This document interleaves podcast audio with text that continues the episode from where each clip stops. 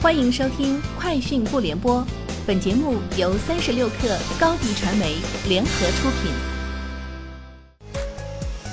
网罗新商业领域全天最热消息，欢迎收听《快讯不联播》。今天是二零二二年三月七号。据报道，现代汽车正式宣布进军国内二手车市场，并公布相关业务发展方向。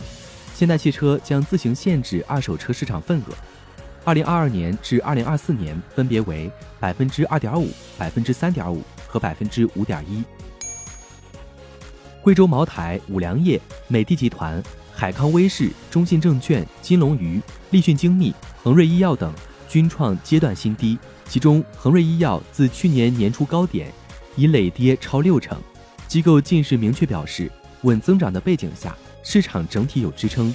中线关注回调充分的低估值蓝筹股投资机会。三十六氪获悉，最新官方消息显示，盒马邻里已上线配送到家服务。在盒马 App 的确认订单页面，消费者可选择自提或送货上门。如选择配送，有第二天的三个时段可供选择。配送范围一般为自提点附近五百米以内的小区。目前每单收取三元运费。达一定门槛可免配送费。经一段时间试跑，全国大部分盒马邻里自提点已陆续上架该服务。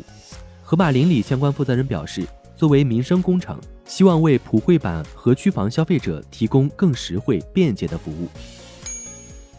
近日，新东方在线与京东物流教育在北京京东总部正式签署战略合作协议，双方将在为就业市场、再就业市场、游学市场。国际教育市场等方向开展战略合作，共同探索职业教育高质量发展。此次宣布与京东物流教育成为战略合作伙伴，共同探索职业教育发展新模式，也是新东方在线首次对外宣布正式发力职业教育领域。三月七号至十四号，上海数据交易所启动元宇宙全球招聘，同步上线元宇宙招聘大厅。这也是上海数据交易所成立以来的首次招聘。此次招聘发布五十个岗位，目标招聘一百五十人。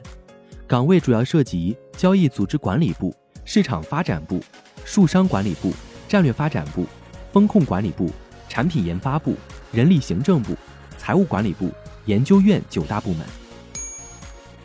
据报道，苹果称正与一家韩国公司讨论应用于 Apple Car 的。FC BGA 基板供应，这家韩国公司已经与 Apple Car 开发人员交换了 FC BGA 样品，并通过了初步质量测试。苹果正在讨论对该公司进行股权投资的方案。据报道，特斯拉在柏林近郊勃兰登堡州格伦黑德建设的超级工厂，在当地时间上周五获得了最终的环保审批。特斯拉柏林超级工厂获得的环保审批。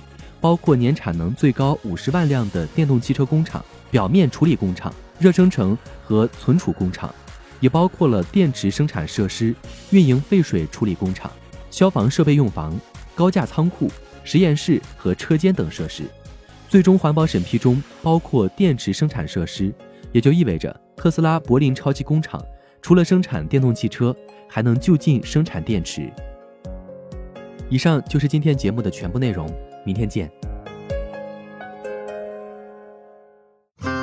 热烈祝贺高迪传媒和 Top One 突破润滑油再度达成新媒体整合营销全案合作，共启汽车后市场数字营销新征程。